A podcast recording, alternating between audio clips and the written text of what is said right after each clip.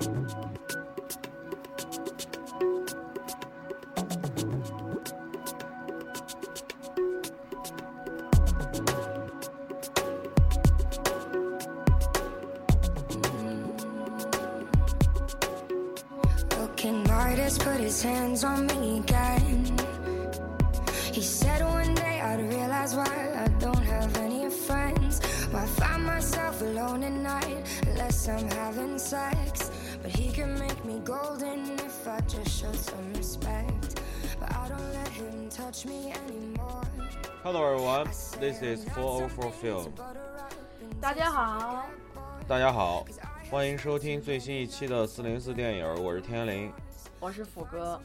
嗯，好久没有录节目了，因为确实之前也是因为自己的原因，然后再加上之前有一阵儿看电影看的不多，所以一直没有跟大家录。然后最近呢，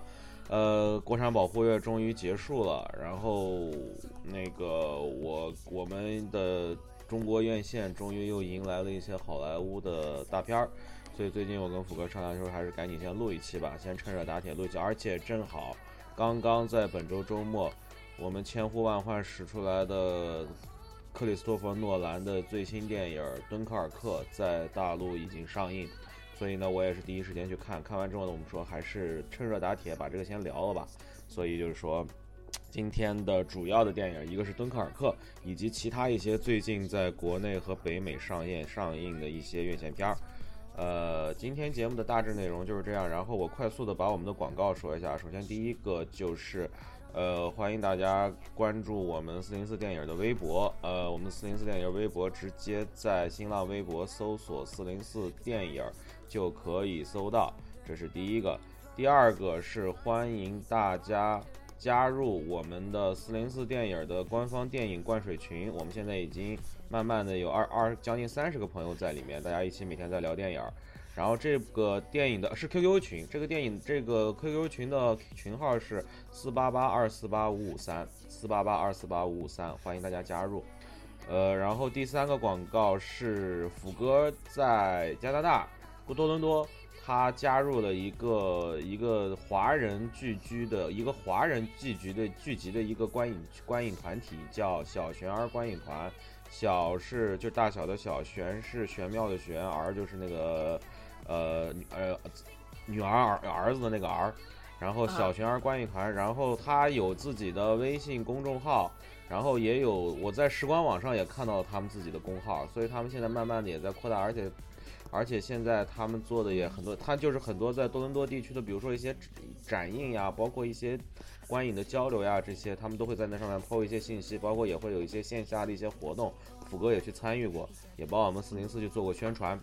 啊，所以说欢迎大家能够关注小学儿观影团，OK？啊，另外还有一个就是在小学儿观影团呢，将在就是其实也不是小学儿观影团了，是小学儿他在这边办了一个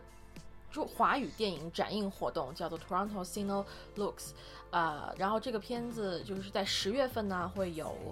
呃，会放映四部华语电影，十分的精彩。然后呢，呃，我先看四部片是什么片来着？好像一部是《蓝色大门》，我是记得的，然后还有，呃，八月，嗯，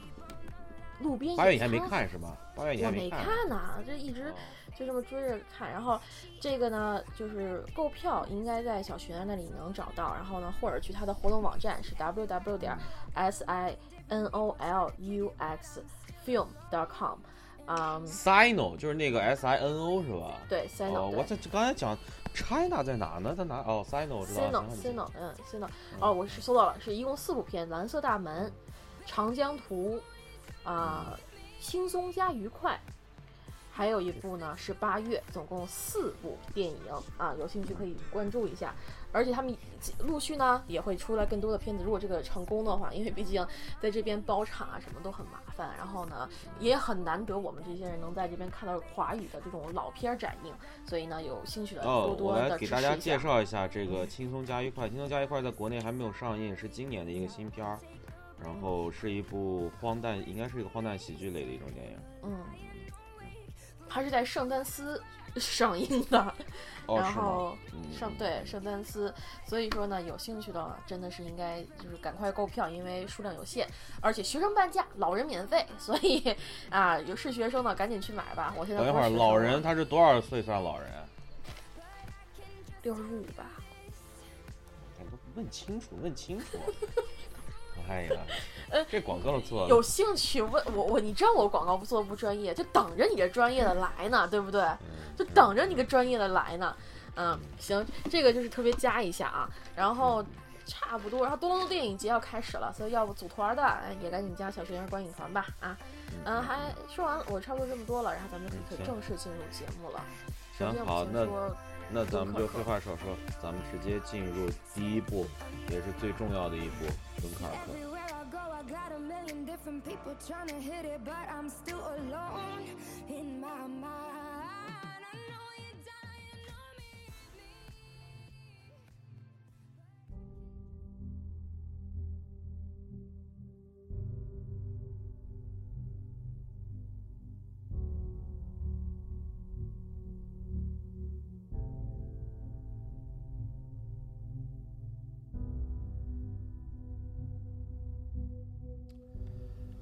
敦刻尔克这部电影的基本信息，首先呢就不用说了，他的导演是克里斯托弗·诺兰，他之前的作品我就不说了。然后这部也是诺兰又一部独立完成编剧的电影。然后这部电影的发行公司，呃，是由华纳兄弟来进行发行的。然后制作方面由美国的 Syncopy，然后 Downbeat Street Productions 以及华纳兄弟，这是在美国主要，这是它的主要的几个制作公司。这部电影的大多数的卡司呢，不是特别有名儿，很多都是一些比较新的演员，比如说像芬怀特海德，然后呃汤姆格林卡尼，然后杰克劳登。这个哈里斯泰尔斯好像是一个比较是英国一个好像比较有名的一个团体的一个人，然后然后就是主要是这些不是，One 别有 Direction 名的成员，One 对啊 Direction，，对这个这个哦哦，他是 One Direction 的哦嗯，这我知道，这我就知道了。然后一些比较有名的卡司吧，然后就是 and 后面，就是他那个后面那个片尾字幕在 and 后面的有几个，一个是汤姆哈迪，然后嗯还有一个马克里朗斯，这两个人在去年的奥斯卡，哎前去年的奥斯卡上，俩人同时被提名了最佳男配角，前年吧，前年吧。啊，我就是去年颁奖，去年去年去年颁奖的，我哦就说去年的奥斯卡颁奖嘛。就是二零一六年颁的二零一五年的奖，对对，对我就说二零一六年的 二零一六年的奥斯卡嘛，就是二零一六嗯年的奥斯嗯卡典礼上，然后汤姆哈迪凭借那个《荒野猎人》，然后马克里朗斯凭借《间谍桥》，俩人都提名了，然后就马克里朗斯获得了最佳男配角，然后还有就是也是呃克里斯托弗诺兰的御用，呃西里安墨菲，然后还有一个比较、我觉得比较有名就是这个肯尼斯布拉纳。之前他首先我知道他是因为《哈利波特》里面他那个罗哈的教授这个，而且他嗯。也是应该是《灰姑娘》的导演，呃，哦，对这我记得我记得哎。好像我记得好像他是《灰姑娘》的导演吧，应该对，他是《灰姑娘》的导演，我今天没记错，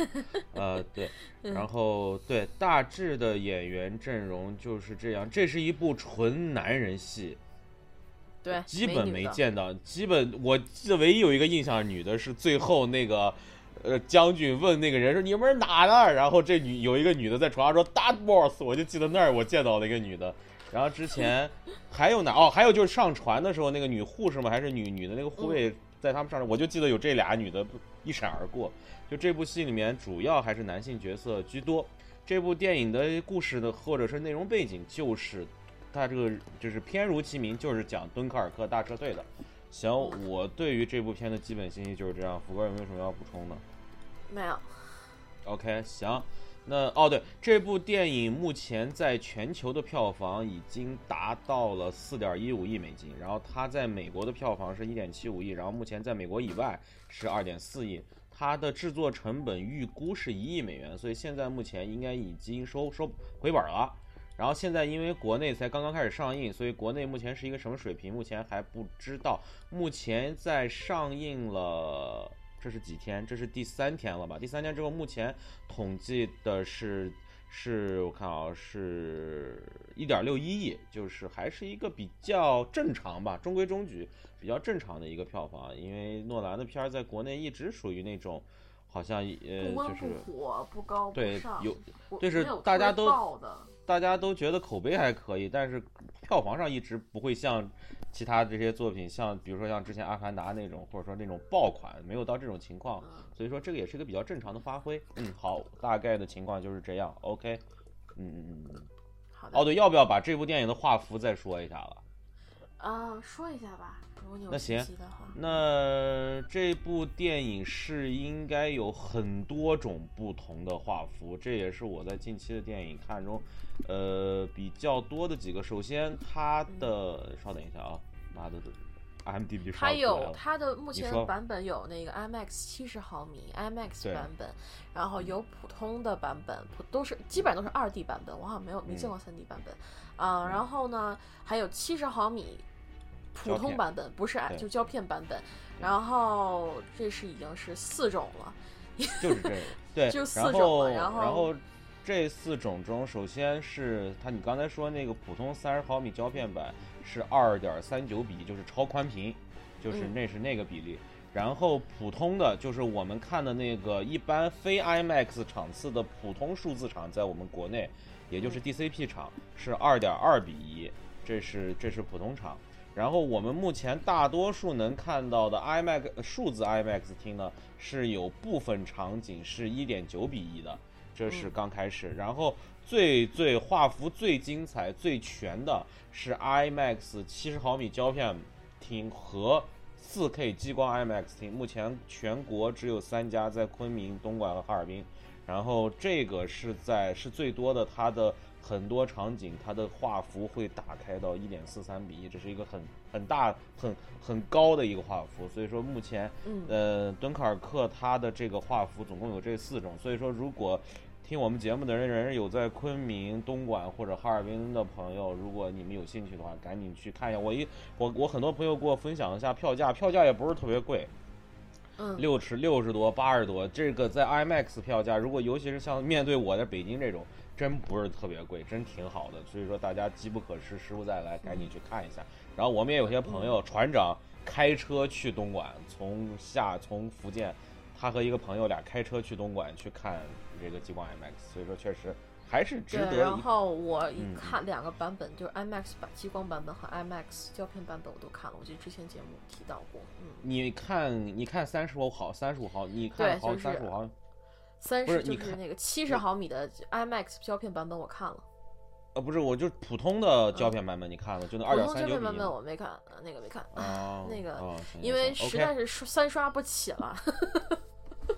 嗯，而那个应该是小，那个好像也就一全美全北美也就一百七十多个电影院在放映，因为很多电影院，美国很多电影院现在也没有那种老胶片放映机了。然后因为之前咱们不是那次，我记得那次你买票八个人，那次他不是放了一次三十五毫米胶片版本吗？然后完了以后，那个是那个是那个是我大概知道它是个什么感觉，我就想把那个敦刻尔克的画面往那个里面套，我觉得应该还是蛮有意思，但是因为没机会，所以说没办法。行行行，那咱们这些废话和这些基本信息咱们就说这么多。行，那咱们就那这样吧，我们在不剧透，因为这部片儿还是剧透，我觉得剧倒不是剧透，但是如果要聊到这部片的它的一个一个是一个叙述手法的话，应该还是会有剧透的这些方面。这样我们就大致的还是。福哥，你先来把这对这部片的感觉和这个感想先大致的说一下，然后咱们再往下说。OK，你先来。这个剧情，敦刻尔克学上过历史课的，是听过讲的，都知道。嗯最后他们嗯撤退成功了，全都嗯就是逃逃回那个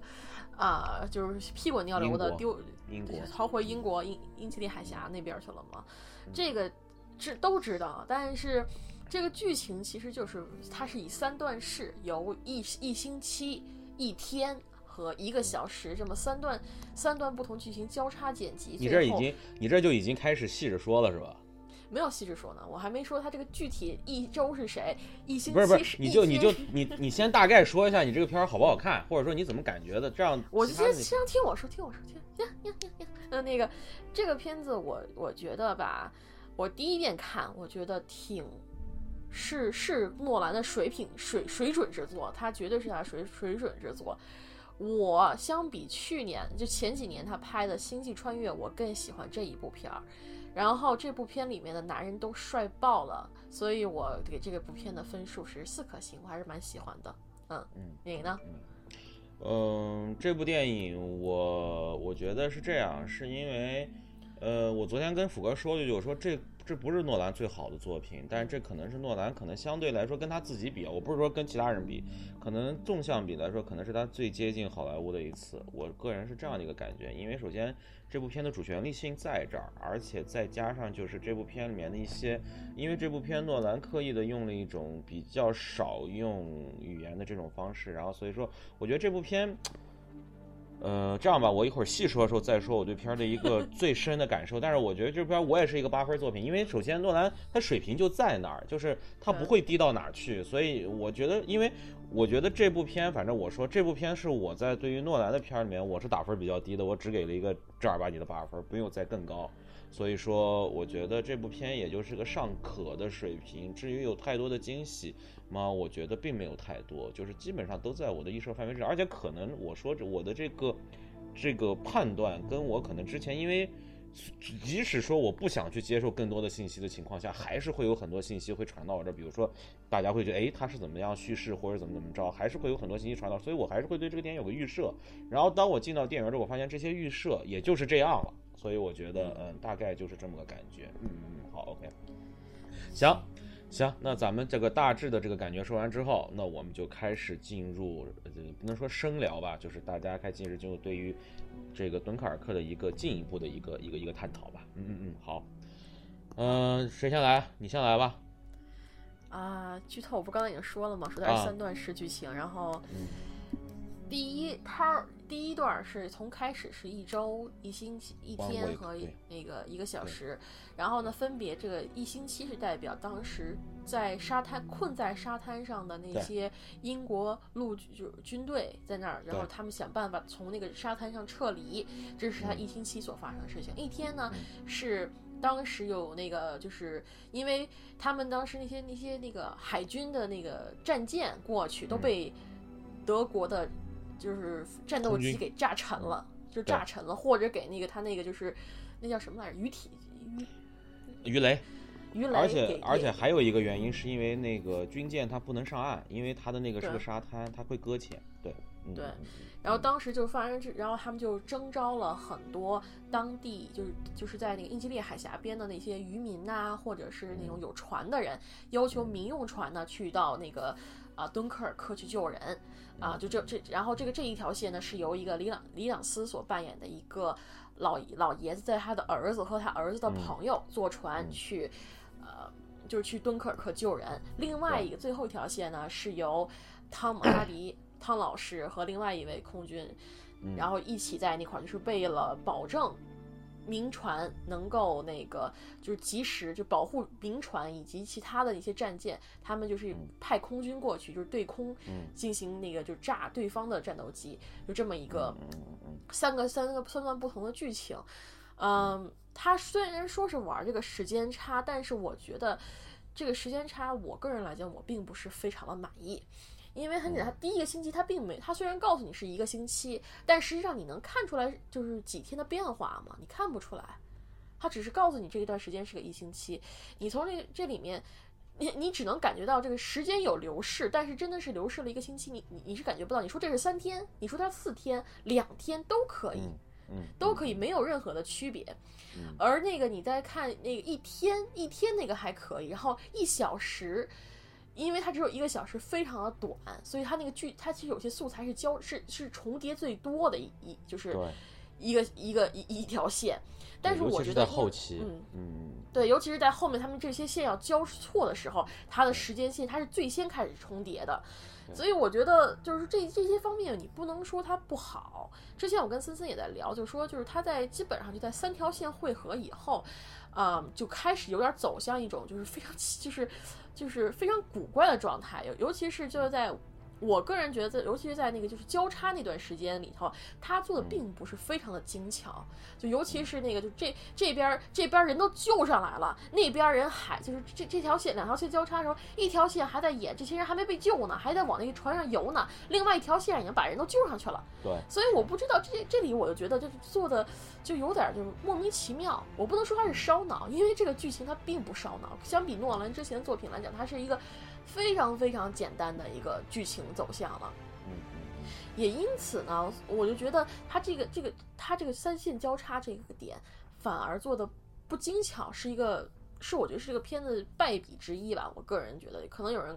觉得那那段做挺挺惊险的，这边还在那儿救人呢，然后那边就开始着火了什么的。嗯，但是我第一次看的时候，我是有点懵的，我不知道他这块儿是救上来了还是没救上来，就是在老就是老是老老是在对时间，我最后就一直在对对时间，就是这到底是什么情况？就我有那个感觉，嗯嗯嗯，是的，是的，但我觉得这里面它最巧妙的是那个，我我最喜欢的是空军线。首先一个嗯两个两个主演的那个颜值非常高，尤其是那个就是之后那个掉海里那个空军长简直帅的不要不要的。主要是因为汤姆哈迪又全程戴面具，我实在是我就讲，哎呀，这汤姆汉这克里诺兰太喜欢给汤姆哈迪戴面具了，又想到贝恩，然后一直到最后他不是才把面具脱了，我才，哎呦，我说要他，我要我就想得亏他活下来了，只说丫要真坠海死了，丫全程没有没有没没有正脸，跟贝恩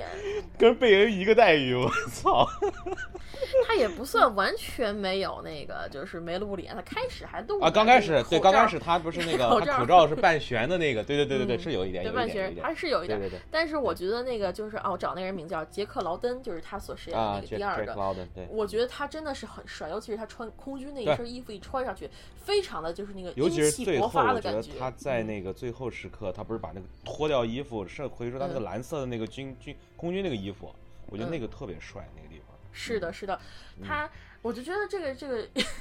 诺兰非常会拍男人。你看这里面这几个小鲜肉拍的，就都嗯是哪怕一脸泥，一都是脏兮兮的那个几天没洗澡的样子，但是你有一种落魄的美感在里面。所以我觉得诺兰他呃刚才我看了一下诺兰的老照片，我觉得诺兰是个美男子嘛。我跟你咱们之嗯前说了，然后我觉得他他确实他自己是个美男子，他也会把握美男子的美。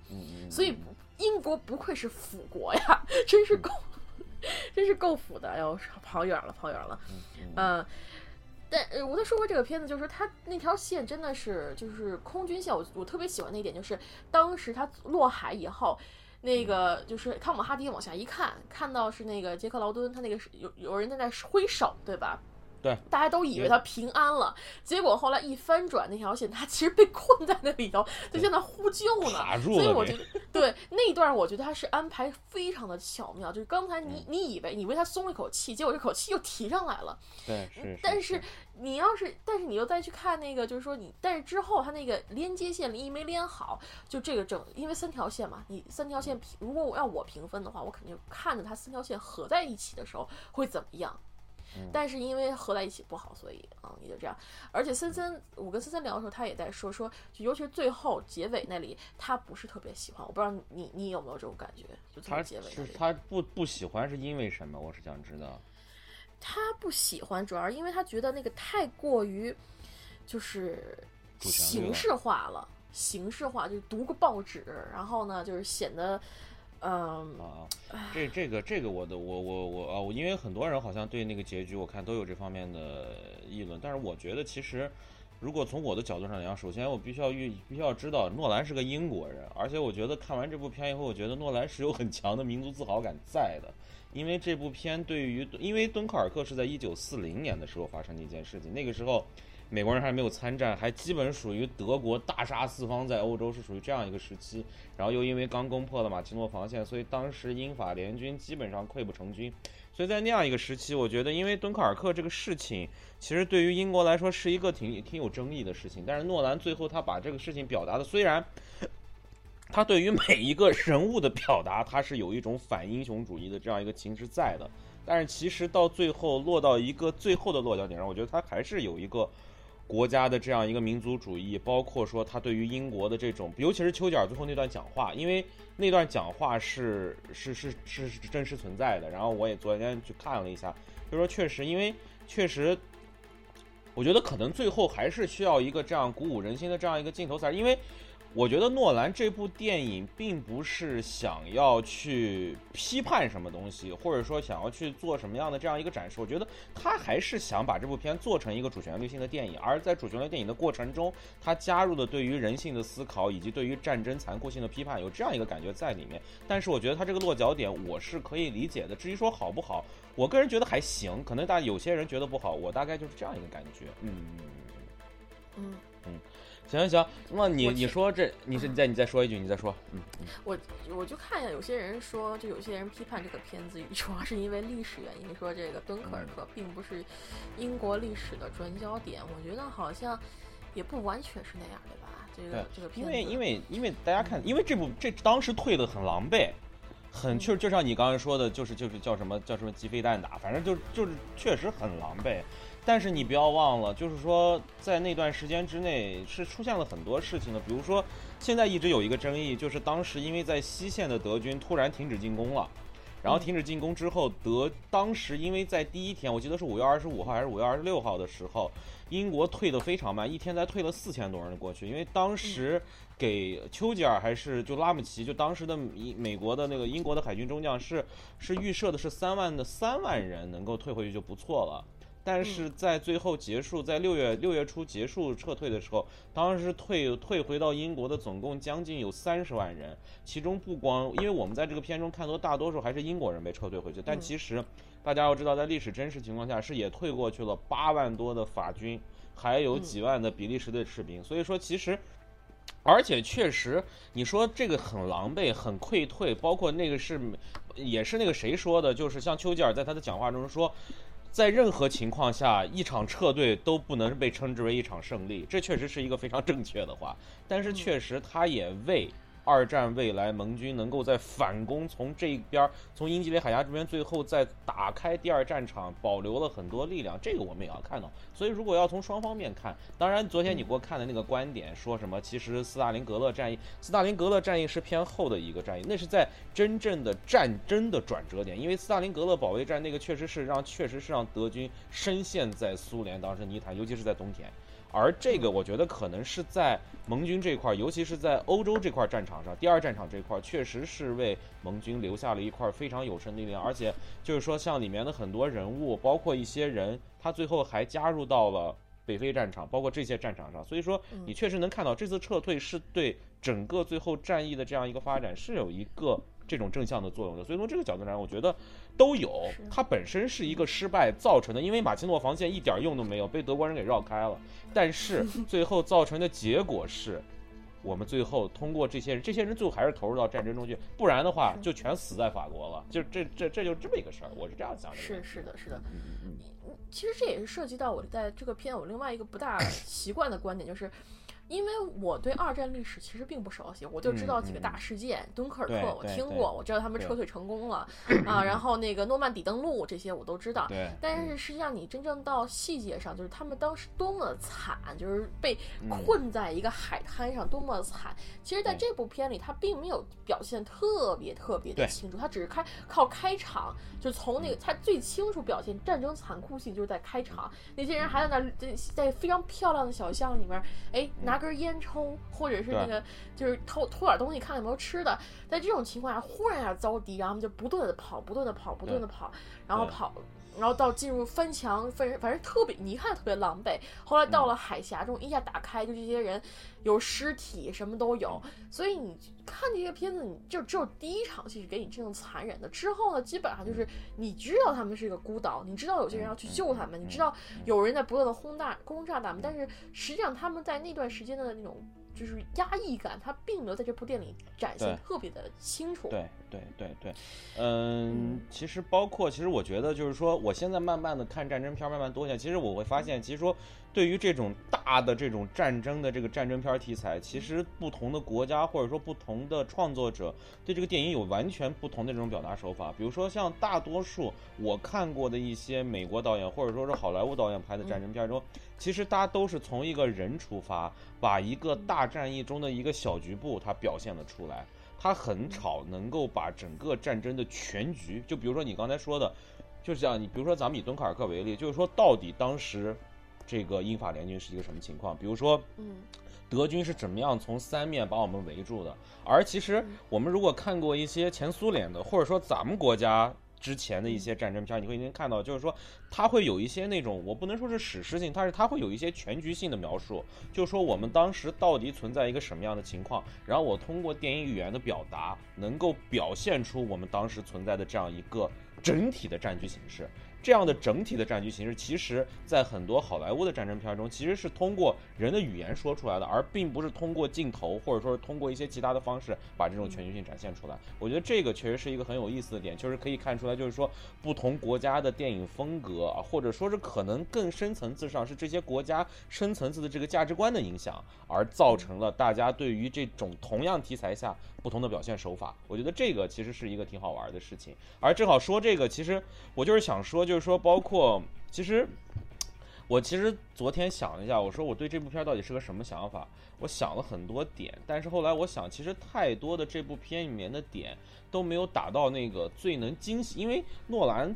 总是能，就是说我为什么喜欢诺兰，或者说之前我为什么推崇他那么多年，是因为我觉得在诺兰的很多电影中都能看到一些惊喜的点，就是说都能看到一些我原来没看过的东西。这个是诺兰可能在之前给我的一个最大的一个这样的一个满足感。而在这部电影里面，其实就我来说，其实真的，呃，就是我来说一下我整个看这个片的心路历程。刚开始。那个 one week one day one hour 大概就知道这是一个叙事，但其实中间有一段我慢慢的就把这个点给忘了。然后就是其实我真正意识到，诺兰真正的在玩时间线，或者说在玩时间结构，是就是前一个镜头是墨菲那个角色，就西里安墨菲那个角色被马克里昂斯他们救到船上了，是一个很狼狈的角色。然后第二个镜头就转到了这个男主角，就这个小男孩儿。然后他们在想上那个，他们不是那个，他们不是那个船被鱼雷给炸了吗？炸了之后，他们游到那个船上，然后那个小筏子上的那个指挥官是西里安·墨菲，然后那个人一转脸，我才意识到，哦，这是一个正儿八经玩的。然后因为之前我就会觉得，这部片没有什么太多的这种所谓的这种东西，因为最最开始大家的时间线是散的嘛，是开的嘛，还没有往里面聚嘛。所以慢慢的一点一点在往里走，然后那个点我觉得是一个比较明显的一个交汇点，就是说大家终于知道，哎，我至少我是这样，就是我知道，哎，这是一个啊，终于有一个交点交汇点在这儿了。然后才开始慢慢的开始一点一点往里面交汇，往里面交汇，往里面交汇，是这样的一个感觉。然后再加上就是，但是就是整个的这个叙事上，我就觉得啊，是一个诺兰的正常水平。哪怕他玩时间线，其实他也也不是玩的最精巧的一部。你就别说记忆碎片这种了，其实像其他后面的几部作品，它对于时间的概念的这种、这种、这种、这种构造，我觉得都比这部片。要复杂，其实这部片里面，其实说句实话，如果他拍的时候可能会更简单，因为他就把三条时间线拍好，他只需要剪辑的时候做一些处理就可以了。所以说从这个角度上来讲，确实这部电影在剧情层面上，我觉得没有什么太多能够打动我的事儿。而从视觉效果这个角度上来讲，它有两个我个人觉得比较还算出彩的视觉方面，一个就刚才你说的那个空战戏，确实空战戏这块确实是比较好。然后第二段，我觉得可能就是一些。就是很多人说的，就是那个可能是也是最大的能够表现出一点四三比一、一点九比一、二点二比一和二点三五比一之间这个区别的，就是那种大景深航拍的长镜头，一拍拍一整个沙滩，就那种。对。但是，但是很遗憾，这两个镜头之前我都见过。空战这块啊，我其实觉得，因为我不知道你看过《珍珠港》没有？因为我看到很多人说，就是说空战那块大家会有那个晕机感。我很小的时候在电影院看过《珍珠港》。珍珠港里面有一段空战的戏，而那段空战戏，因为为什么我说那段空战戏我记得很清楚，是因为我妈在旁边看吐了。所以说，就是说，如果说是你要找空战的这种眩晕感，或者说是这种激烈感的话，在二十将近二十年之前，十五多年之前的时候，迈克尔贝就已经做到过，而且他当时也是二战题材嘛，对吧？也是同一时间段的，也就是晚晚几年而已。所以说，当时这个空战戏已经，我觉得。这就是，虽然就是，呃，这次，而且那那时候那个空战戏还不是两架飞机对几架飞机，是很多架飞机通过不同的角度，然后那个的复杂性会更强一点。所以这部戏，我觉得我看这个空战，我就一直在想珍珠港，一直在想珍珠港，然后我就在想这个能不能超越当时珍珠港那个。但是后来发现，除了你说的那些，比如说这个人什么迫降呀之后的那些这些情绪上的一些变化会有一些新鲜感之外，其他的确实。没有太多新鲜感，这是第一点。第二点，就我刚才所说的那个大景深、长镜头的航拍，这个就更没有新鲜感了。因为前一阵儿我正好又重温了一遍我们国家，包括苏联的这个解放，包括咱们国家拍的那个大决战，就是拍三大三大战役的那个片儿，嗯，那个里面的长镜头加实景拍，那才是正儿八经，那才叫牛逼，这比那个可可厉害太多了。就是真的是当时这个军队整个我们当时航拍的那个水平，你就可以看到，我靠，当时举全国全军之力在拍这几部电影的时候，这个当时真的是实景加航拍，几万人，几万，因为我看到这部片，它最后就也动用了几千人的水平，真正在大大大决战里面，那是几万人在进行一个联动的一个效应，他在他在饰演国军的大迁大大大迁移，或者在饰演这个。解放军的这个大迁移，所以这种航拍的这种大景深我也看过，所以说整个都看过之后，你会觉得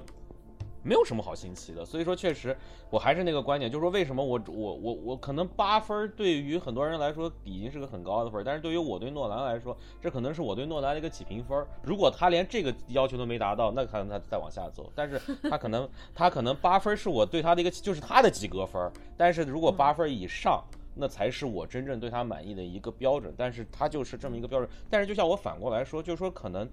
因为诺兰之前大家很多人都说他不被奥斯卡待见，包括他拍的一些电影，到最后虽然有提名，但是后来除了拿一些视觉效果奖，拿的很少。但这部电影我觉得可能是不是我个人个人瞎揣测啊，就是说可能。呃，导演觉得，哎，也也是不是可以拿个奖了？包括其实你看他这个题材就很贴合，就让我感觉很特别像一个拿奖片儿，或者说可以被提名的一种片儿。因为，呃，他他走的是一个像，尤其是他的叙事，他走的不是那种纯商业化的叙事。很多朋友看下来对我说，跟跟我看出来说很闷。确实，因为他台词少，然后他大多数是通过镜头语言在表达，所以从这个角度上讲，确实我觉得可能导演是不是有这方面的想法，我只是揣测一下啊。所以呃，所以说呃，其他的就是我觉得就是大概我对这个片儿大致就是一个这样的想法，嗯。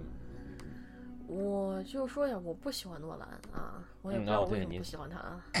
我也，我这是不是有点无耻了？对，我也觉得。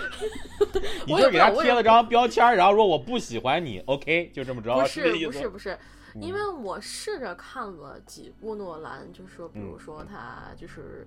蝙蝠侠三部曲头两部我看了，然后我还可以，还就看了一蝙蝠侠一，就是黑暗骑士一，我还可能看了几遍。二我就看了一遍，然后剩下就没再看了。然后，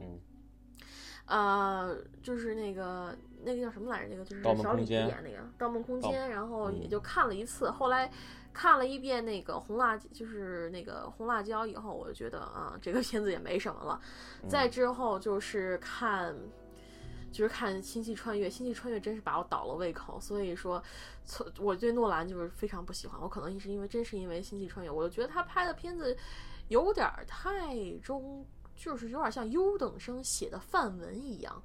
非常的那个，就是是非常的标准，非常的，啊，就是一个范文，好的不能再好了。然后你挑，就你想说他们坏话，你都就有点就是挑不出口那种感觉。是不是？当然你学习不好。我学习一直都不好，行行行行行，你这个伤疤戳的够狠，嗯，但是我我你可以，我不是羡慕，我我也不是嫉妒，我就是觉得 不喜欢这种这种，我就不喜欢这种东西，我更喜欢就让差等生变优秀这样的东西，但是或者说比较就是就是另走偏锋的东西，但是他讲的东西太正统，太那个，嗯。太过，可能我看诺兰的片儿也不是太多，因为像什么魔法，他之前那个魔术，致命魔术，致命魔术什么我都没有看，都没看。然后我实际上就是他的片子，我也就只看了就是近些年的这么几本几几部。啊，尤其是到真的那个星际穿越那个，就是爱能解决一切，要相信我吧，就是因为爱那个把我恶心坏了，然后所以说这个到，因为我不吃这套，所以你让你你你拍这部片给我看，我当然就不喜欢了。然后这个，嗯，所以说最后。在看这部片的时候，我还是蛮有惊喜的，因为它基本上把人的那种里面的各种人文关怀表达的，就是不是过度煽情，就是拿捏的在一个度上。除了那个就是灰姑娘那导演，就是咱们那个哈布拉纳那个教室，对，肯尼斯除了那那那位大哥以外，其他的我觉得都表表现他最后他最后我跟你讲，即使我说他最后落脚点落在主旋律上，他最后留在法国的那个说 I'm staying in France 怎么怎么那段，我还是感觉有点过了。他其实在那之前就有点过了。哎，对，是就是因为因为你没发现，其实他长得是一个很正的脸，其实他长得是一个很正的脸。然后，但是前期嘛，因为我觉得他作为一个长官，他表表现那个什么呀，我还能接受。但是他最后，他最后留在那儿，I'm staying France, I'm fighting with them。然后完了以后，最后给他敬了。我当时我那一段我真是有点受不了，我觉得哎，好吧，就嗯那段实在是有点过了，而且他还有一段就是他那个强弩英军的感觉，就这种感觉。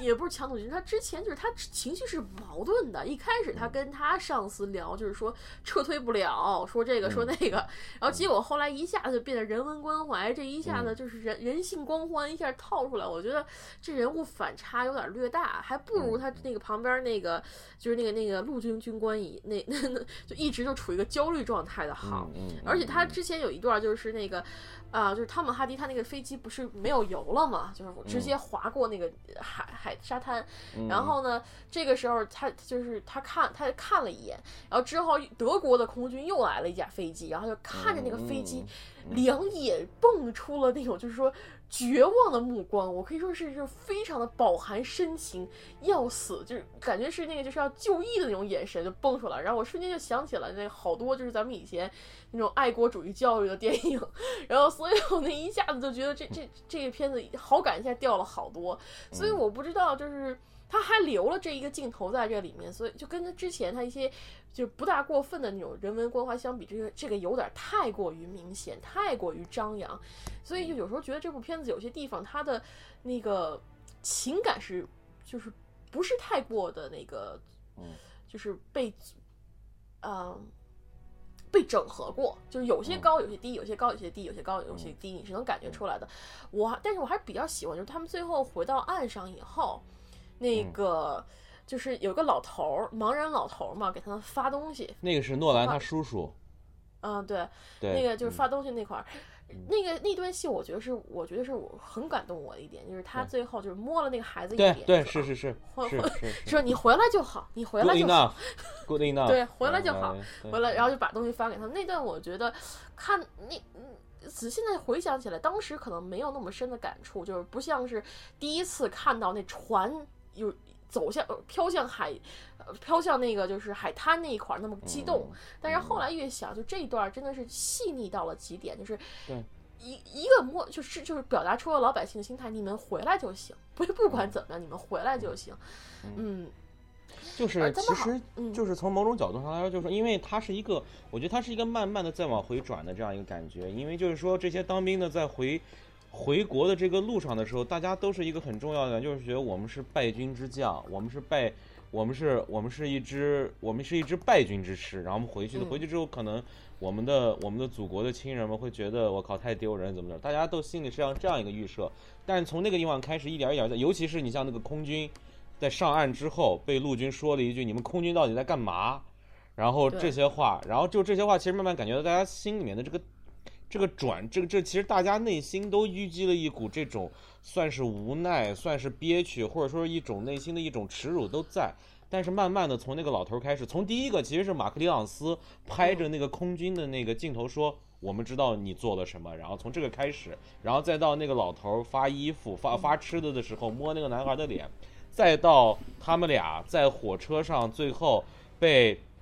被递啤酒，包括是那段他最后说伊森所说的那段特别标签化的那段讲话什么什么的，其实它是一个慢慢的一个再往上扬的这样一个过程，也就是那段让我感觉到，嗯，这部片儿，我觉得是诺兰刻意的要把这种人文关怀或者说是这种主旋律性要表达出来的一个特别重要的一个点，嗯嗯嗯，但是我想也是因为这个点，我想嗯不知道森森森他就是不喜，就是觉得这块儿卡的太过正派了，或者是我我那个，但我还觉得有一点就是他之前并没有铺垫这些人，就是说就是嗯。会有一个就是负面情绪，因为他们之前一直特别迫切的想回家，就我们要离开这个沙滩，结果就从这个就从他们上船。嗯。到他们到这个到海了，就是到他们这天黑到这儿会儿，军队嗯。往那个火车站走那一块儿，他都没有表现出来他们的那种不不高兴的情绪，他这他这段是缺失的，所以你有时候觉得，就突然让这个人之前还一脸啊，我想回家，我特别想回家，结果一到岸上，怎么突然开始互相就是这个那么沮丧？这？所以我觉得这，嗯，啊，你我我我我，你是觉得这段有点有点有点冲，有点有点突兀是吗？我不是觉得突兀，就是人之常情，但是我也觉得是就人之常情。人之常情，但是呢，如果要做一个戏剧性的表达的话，我觉得应该更有一点过度。就说，比如哦。说之前就是他们在船上，他们在嗯。往回走的时候，就应该有一些这种从从高兴转为不高兴这么一个状态，有个心理过程。虽然我们懂是人之常情，人都会就是兴奋之余之后冷静下来一下啊，我刚才做了什么东西，这个我我在说什么话，哎呦，这么突然一下后悔也有，但是这个在这个里，他这段是缺失的，没有的，就像少了一个少了一个一个 一个 puzzle 一样。所以我觉得这个片子为什么我有些时候我我不觉得它是非常非常棒，就是在这里。就是它的剧本是，就是森森也说，它剧本其实是不是特别的精细，就在这里头，它有些地方就是你感情到了，你观众必须得理解，他没有就是说没有一个就过度的东西再再给你，给你一个感情的过渡、感情的抒发在这儿。呃，我我觉得吧，就是这块儿我可能跟你的观点稍微有一点不同，就是因为我特别理解他们这种就是突然的这种转折，因为就就不要说是他们这种境遇了，因为你像我这种，就是说我们因为像离家在外的这种，有一个词儿可能在这里比喻类比不是特别恰当，但是我觉得是有一定可比性的，就是那个词儿叫近乡情更怯，就是说，就是说，当我在准备要回家，或者说是当我觉得我可能回家没望，比如说就是这个意思，就是说我在过年的时候我买不到那张车票，然后我特别想回家，然后我就是当时在那种感觉，我当时真正发现我拿到这张车票之后，我突然感觉哎特别开心，我终于能回家，然后回来了。但是其实，在中间那段时间中，我是不知道我会怎么干，但是当我真正踏上家的故土的那段时间之内。我突然感觉到，我就是所谓的这种近乡情更怯这种感觉，这就是我，而且再加上他们的那种，就是他们经历的这些事情，包括他们想到的那些事情，其实我觉得这一段倒还是我，因为我挺我，我觉得他的这种心心心情绪上的这种落差，给我的感觉是，我能感觉到他们更深的心里面的那种那种恐惧，那种无那那种耻辱心，我觉得可能更更就是这种上下的这种这种跳跃，让我能感觉到。就更能更能更能触动我，是这样的感觉。嗯嗯嗯，我大概这是这样子。我我想你能理解这些人情绪，而我想看到的是，作为一个艺术作品，你在表达这一段的时候，你需要有个过渡，你需要有一个，就比如说有一个人物出来，就从一个就开始高兴，突然一下开始担忧，这么一个过程。一般来说，正常的就是商业类型电影，它都会有这么一个过渡，就是一个人物，不管是说一句台词，或者说是出现，就是那个就是。或者是有有一个就是特写镜头表现这个人的情绪变化，都有可能。但是这部里面是没有，他们一上岸立马就开始情绪开始低落，整个军队就是从之前那个阳光在阳光之下的高兴，就这么一一到那儿就突然一下暗了，好像就跟天黑了一样。有有些人可能能接受，但像我，我就觉得还是就是欠缺了那么一点点。但是有可能是导演故意为之，毕竟封神了呀。诺兰这次又说又要被封神了，所以呃嗯，看法不大同。他们好像一直都没有提另外一个人物，就在这个部戏里面可以算是一个非常独特的一个人物，就是基里安·墨菲所演的那个呃逃兵，嗯算是个逃兵式的角色。对对对嗯，森森觉得这个角色是有点多余的，就是说他这部戏里面他出来的莫名其妙，然后走的也是就是走的还算合理，但是就他出现，包括他之前就是他出现其实是一个标志的时间线的出现，就像你之前说的对，你在看到他之前你不知道他是个时间线的一个标签，或者说在看是没有那么到他之后明显嗯。对对对对对，他是个时间线标签人物，但是你仔细一想，如果说这个角色你换成男主角儿，也有可能，也有可也可以，就直接炸了以后，他就飘在那儿，停在那儿也行。因为但是因为他就像我是之前说的，他是一个星期的单位，一个星期的电影，那他没有时间线标签，他没有说明这个人他什么时候上船，什么时候船船被炸了，他都没有提。这个人就莫名其妙，之前还在那个就是敦刻尔克跟这些人那会儿。就是找船要上船，然后结果突然一下就出现在了大海，就是海洋中央，坐在一个那个被炸毁的船船顶上，失魂落魄。这个中间他是没有的，所以说这个人物就突然冒了出来。他虽然嗯。代表着，我想诺兰是想给这个人物代表着一种人，就是在这个战争中受到创伤，没有办法拯救回来，他就是想嗯。保命，想要活命，所以他就一种受了创伤的人之后，他嗯。没有办法说去勇敢的面对自己，或者说咱们也不能强迫他面对自己，毕竟人家都死过一回了，对吧？嗯嗯嗯，就这样的一种状态，这样的一个人。但是你想，这个角色有一般像其他的持续作剧作作品，他会把它分成就是合在另外一个人身上，比如说像男主角或者像什么嗯这样的角色。嗯但这里他没有这么做，而是专门立出来了一个人角色嗯，单独立出来个角色。所以这个片子我就觉得这个人物出就有点出来有点莫名其妙。嗯，啊对，你怎么？我觉得我觉得不是出来的莫名其妙，就是它中间缺一段缺一段交代，就是说它是几个段上有它的这个镜头之外，它中间去，因为其实这里面大多数的人物，他基本上把他的这个前史后因，至少在这段时间中的前史后因，他都给他都嗯。他都他都讲了一下。就是比如说，呃，像像马克里昂斯他们是这样一个东西，然后这个几个小孩儿，包括空军的这块儿，他基本上的叙事是完整的，但是这个人中间是有一段缺失的，就是说他在拒绝这些人上船和他在那个船上一个人孤零零坐那儿等人救的那个中间那段时间他在做什么。这一段没有交代，这段确实我当时也在想这个问题，就是说我以为就是因为就是他在他在那个转头那一下瞬间到中间之间，因为其他人因为这一段时间是给他了的，你几个镜头切过来，让他知道在什么情况下他的船被炸了，然后在什么情况下他爬到了那个船上，在什么情况下马克里朗斯接到了他，其实中间你其实可以给他甚至是几个镜头就够了。对，就是大概三十秒，就是第一个镜头，他比如说一个飞机下来，一个船它炸翻了，他翻翻了，翻了之后他在水里面怎么着，然后下一个镜头船翻过来之后，他就再再过再过上一段时间，其他的这个镜头交代完之后，他再切回来，切回来之后他再往上爬一下，爬到那个上面之后表现一下，因为。基里安·墨菲是一个很好的演员，我看过他很多次他是个很好的演员。然后他就慢慢的在爬上去，然后有那种我都能想到，我能想到就是说他那种瑟瑟发抖，在海水里面待时间久了，然后在那个船上，然后再给一个大长镜头，比如说他是一个小船，就是孤海里中的一粟，然后他又是那个最孤零零那个人，其实我都能想到，我都我都我都可以知道怎么拍，就是就就对对对是这样，，森森也是我感觉他都觉得知道该怎么拍，比如说把这个角色就是这没但没出来换成男主。角儿都对行，对对对，都可以或者或者你给他交代的更完全一点也可以，但是确实这一段它中间有一段叙事缺失，这一段我觉得让我就是我我我帮大神找理由啊，就是我没找着，就之前你说如果是你说你刚才我给说那个你个理由，我给你一个理由他太喜欢基里安·墨菲了，对他就是要给他安排个角对，就是就是，我就后来就想了半天，就是说，你看今这次还有一个挺好玩的事，就是这部片的卡斯中是有迈克尔凯恩的，但是老爷子演了老爷子的镜头没出镜，就是他是嗯。在他是参加拍摄的，但是没有最后进到这个整个的全片儿完成片儿中。所以说这个就是这几个诺兰的御用啊，既然·墨菲他想的估计是吧，他必须得进来，然后 所以就必须要给他要要造个角色，然后但是中间的这段呢，我不知道是诺兰是他的一个叙事上的一个他刻意为之，还是确实他就有一段缺失，但这一段确实我觉得应该可以补上，而且补上之后对这个人的整个就更满了，就是说他到底经历了什么，让他变成了这样一种性格，这有可能有些人，嗯，嗯啊就算有些人，PTSD PTSD 是怎么形成的？对。就是大概是这么个事儿。对对，但是嗯有可能对于有些观众来讲，就是说无所谓。我不需要这种欠缺的美是最好的。对就他不知道这段，你想去吧，这是一个我。觉得可能我我觉我觉得观众可能在看完这个片儿会有好几种。首先第一种就是闷，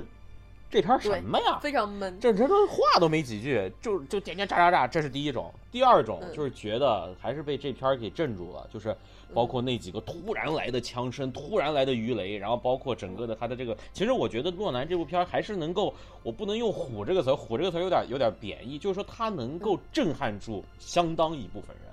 这个确实是，我觉得这个是肯定的，这也是诺兰，我觉得大家把他封神的一个最重要的原因，就是说他的整，就是你像刚才说的最早那块，就是说他是一个优等生的一个工整的作品，但他这个工整的作品确实比别人工整，就是从这个角度上来讲，他的水平在那儿。这个这个优等生拍不出作，呃，可能，但是其实你像他之前最早我我看过他那个《白夜追凶》，然后我嗯看过他的那个《记忆碎片》，《记忆碎片》是一部相对来说，因为《记忆碎片》是一个独立电影，所以说他的那个作者性，包括他的那个想法可能会更多一点。但是慢慢的，当他慢慢被好莱坞主流接受之后，而且又有人推他，然后再加上他本身的能力在，所以他慢慢的走向了一个诺兰式的好莱坞大片的这个样子。但其实他就是像你说的，就是说什么事情好像他都做的是。到那个点了，但是真正的出挑有多少，那就是另外的事，这就是个人喜好了。我是特别喜欢他这种宏大叙事，包括他这种工整的这种感觉。我我喜欢斯皮尔伯格，我喜欢他，就这种这种这种这种正儿八经的这种拍片方式，我是喜欢的。所以为什么我喜欢他？但是确实就是说，呃，就是也是这一点，就是我觉得他能够震撼住一部分人，但是。就是我也不能说我看了多少部电影吧，但是反正你看你看了一些之后，你就会慢慢的在里面，你就会因为你看了这些，你就会去找一些它这个里面的一些细小的一些点的一些东西。我们可能还没有那些最专业的那些和很专业那些人，他就抠一些细部东西，或者他们能从那些细部中又找到一些诺兰的牛逼之处，或者是诺兰的缺憾，我他我们都找不着，我找不着，反正。但是就是说，你可以从这些点上，你能感觉到，哎，这个点是不是可以表达的更好一点？哎，这个点是他刻意为之还是怎么着？这个我觉得就是我们想表达我们对这个这个电影的一个观点的一个一个一个一个一个一个立足点吧，我觉得是。嗯，是的，是的，嗯嗯。嗯，这部片确实就像你说的，咱们其实咱们看咱们群里头那些讨论，昨天讨论几百条，咱们群从来没那么热闹过。我不敢看，我就一一条都不敢看。哦，对，你都不敢看，我还看了点儿啊，因为当时昨天晚上我是一点钟到家，实在太困了，看了看，看了几页，但是讨论的非常激烈，尤其是 Gas 哥啊，真的是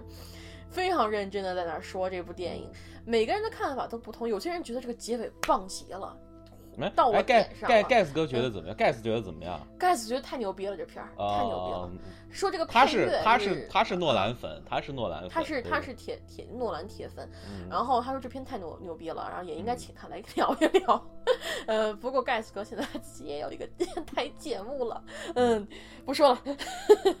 那个。然后有好几个在群里，好几个人都是不每个人不同看法，有人喜欢，有人不喜欢。那我觉得这也是一种成功，因为诺兰他靠自己的名声就把人吸引到电影院里了，然后形成一部话题之作。对，形成了一部话题之作，而且它质量非常的高。首先先承认一点，不管你讨厌诺兰还是不喜欢诺兰，他拍的片确实是质量上乘，能力在。嗯嗯，能力在哪儿？他有他这个起能力。你可以说不像我一样不喜欢他那种，就是说，就是这儿拿一点过来，包包包弄出来，然后成为一个优，就是弄这个标标本的范文类型。你可以不喜欢，但是，但是你不能说，但是你不能说它质量不好。你不能说他拍的是个烂片儿，对对对，就这么简单。你呃，除非是你真的不喜欢这个，就是这个题材，这是另外一说。但是诺兰他这个这个作品本身是很不错的，而且，嗯。就就像是他他的他的镜头把控，包括用镜头语言去诉说。我记得我刚看第一遍的时候，我就说，这是我今年看到的，就是最会用镜头去捕捉语言的一部电影。对，他因为是虽然说不像出，就是之前刚先期报道说那么吹牛皮说啊，这完全是个部默片形式的电影。我告诉你，我真看的默片了。我这次最近刚看默片，我觉得这个还没有到默片的那种形式，它还是现代电影，而它。而且他传达的感情也没有像默片儿那那么的那个。默片儿是有自己的一个表达风格的，这个对，它是个非常明显的表达风格。所以说，但是他用这种镜头去拍故事，包括就是盖斯哥说他那个就是寂寞的那个背景音乐太满，但是那个诺兰把这个音乐用的非常好啊。盖斯哥，我就借用一下你的影评，就是 就说把他这个音，把他的那个音乐塞到他这个电影就。非常很好的运用了这个电影素材，我也认认同。就确实那个，你要单把那个就是汉斯季默那音乐就说出来，就就只光听那种哒哒哒哒哒哒那种，就是那个那个就是秒针走的那种哒哒声。但是你要放在这里面，就真的是很有那种就是紧张感。这所以说这个片子，你要么选一个画面特别好，不是你一定要选画面好，还有声效要好。这个这个音效一定要好，这个确实从刚开始的枪声开始，音效一定要好。嗯嗯嗯。对，因为我记得那个小屁他那枪一他那他那个枪声一响，我就想到那什么了。他那个枪声一响，我就想到十三小时了，就那个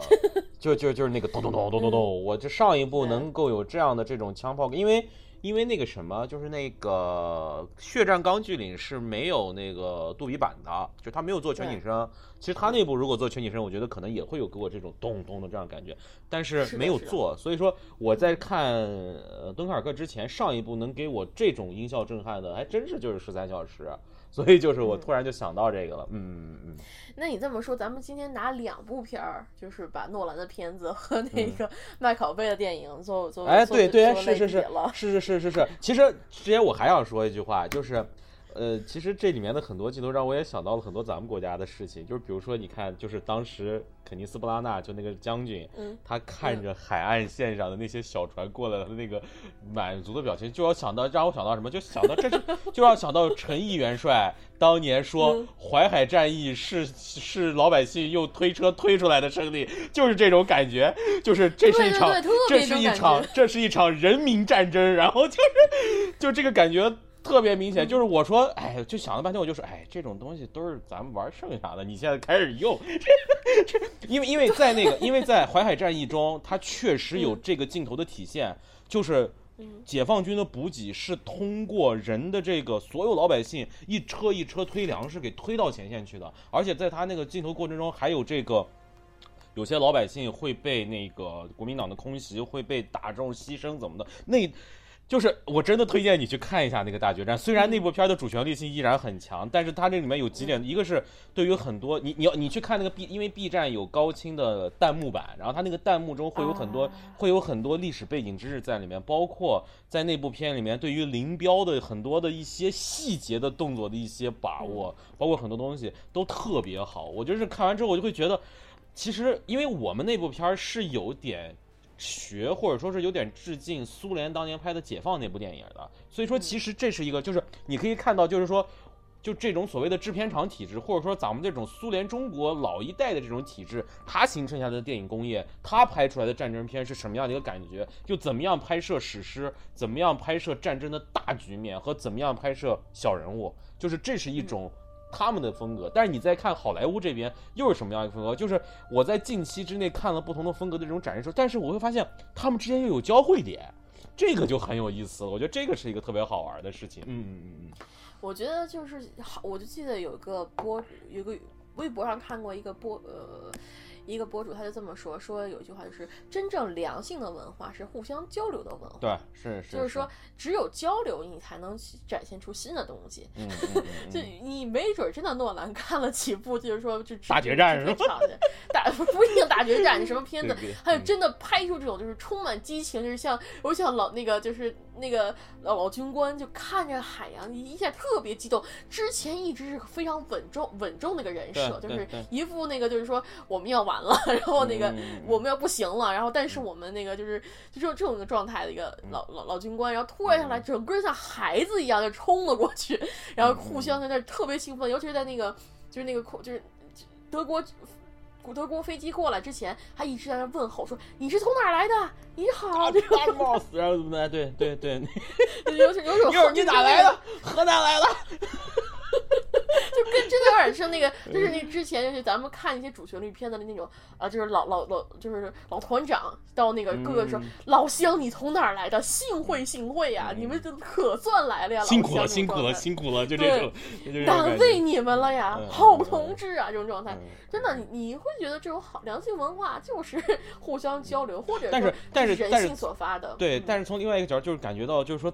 这种就是从绝望中找到希望的这种感觉，我觉得他可以表现的再开心一点，就是说，就是就是因为毕竟当时我觉得就是那种情况下，当他能看到海上那么多船真正的来救他们的时候，那种感觉真的，我觉得可能我们是永远也无法体会到的那种那种那种绝处逢生的感觉，就这个是一个，嗯嗯嗯嗯嗯，对对对，是这样的。因因为其实你就想，当时他这个片子主要是他还是因可能因因为分线，他没有把他那个在那个就是那一块儿的绝望感、那种积压感完全表现出来，所以我们在看到船来的时候，是这种情感是有打折扣的。你想你在那儿蹲了七天，就在那儿蹲着，然后呢，不断有人给你丢炸弹，然后呢，嗯你就听那个那边战线那边不断的那个就是枪声越来越近，越来越近，你这种感觉你是越来越绝望的。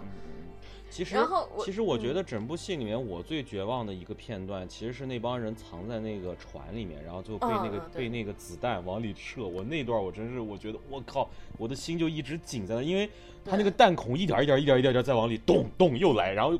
过了几秒咚又来几个，就那个地方是我一个特别那个，然后包括在那一段中才真正的。点出了那个人的身份，就是那个法国兵的那个人的身份，然后包括最后，其实因为这部片儿里面其实主要人物没死几个，对吧？所以就死了那个就死对法国人，啊 不是哎就还死了从个英国小男孩儿。对对对，从 从这部片里就能感觉出来，诺兰是个英国人，就是说他都不想让英国人死太多，就这种，就就就这种，就像哈汤姆哈迪这种飞机没油了，他也得让他拼命着地，这个我确实是没想到。关键是关键是，我觉得是这样，就是说他之前对于汤姆哈迪之前他就是完成的最后一波战斗任务之后。他的那些表现，就感觉他是赴死去了，你知道吗？你看，对，然后你看，所有人在赞扬他，然后他把自己的本来想跳伞，然后后来想算球了不跳了，然后就嗯，就这个感觉。然后后来他最先平稳落地了，这当时我就我就惊了。然后后来我想了一下，就跟你刚才说的，诺兰可能对哈迪也是真爱，就是说什么呢？他刚开始的那个犹抱琵琶半遮面，他觉得不彻底，最后一定要给他一个整脸镜头，哎呦，呃，下了飞机，向着阳光，打开面具，一定要有一个那种那种镜头啊，老子活着了。定要一定要让汤老师湿漉漉的出来对，对对对对站在就就是面头都是汗那种状态，是汤老师啊，得湿起来才行。就我当时看着他那个螺旋桨不转，然后他落地，我当时就觉得我操，这他妈也能行。然后不是然后这这还这还不算扯淡呢，我觉得最扯淡的是他那个他不是那个已经没有油了吗？那段时间他已经没有油了，然后呢，只有还做了德国那飞船，对对对，他还把那个德国麦给给搞定了。我都不知道他怎么搞的，因为你知道你要你要反转，你得有推动力，你才能转，不然对。就，因为因为因为最后是有两架飞机嘛，一架是去炸那个那个那个那个军舰的那个轰炸机嗯，他是在最后没油之前，他把那个轰炸机给炸了，然后最后是肯尼斯布拉纳那个，就你说那个表情，那个惊恐的表情，然后然后那个开始架那些小船，然后不知道，我就想这个飞机是又又在没油的情况下做了个反转，然后 就我当时一直想他他咋做到，就这一段我后来想没想通，就是这这个这个。我我我也没想通，就是我只能说那个就是诺兰对汤姆哈迪汤老师太爱了，对，他舍不得让他死，舍不得让他没有，就是舍不得让那那个希望之光消失，所以他让他凭借着就所以说，所以说这部戏说反英雄主义，我一点儿也不同意。英雄主义就在汤姆哈迪身上完全体现出来了，好吗？对对对，所以这个片子我觉得它就是很多地方就是。有些时候你说反英雄，对，你看那法国人死的多快啊、最后莫名其妙就挂了。然后你再看，尤其是小男孩儿，啪叽就没还没反应过来就过世了。你说我以为，因为我之前以为一直以为他是撞失明了，因为他说他看不见东西。嗯，我以为他就是撞失明了，结果后来一分钟说 Man he's dead，我说我嗯他死了，我操，好吧，就就就这种，嗯，这嗯对，就你像他这里面，你说他反英雄，他不反英雄，但是你要说找反英雄，你也能找他反英雄的理理由在里面，所以他有很多点他是不统一的，就不像有些电影它是统一的一个价值观，对它就是这样子，所有人都崇这一个价值，它是它是非常复杂的一个价值观，对对，也可能这种复杂性或者说这种差战异性场上的众生相吧，咱们这样说吧，说的好听一点，对就这种感觉，硬凹，我跟你讲，就是硬凹，我跟你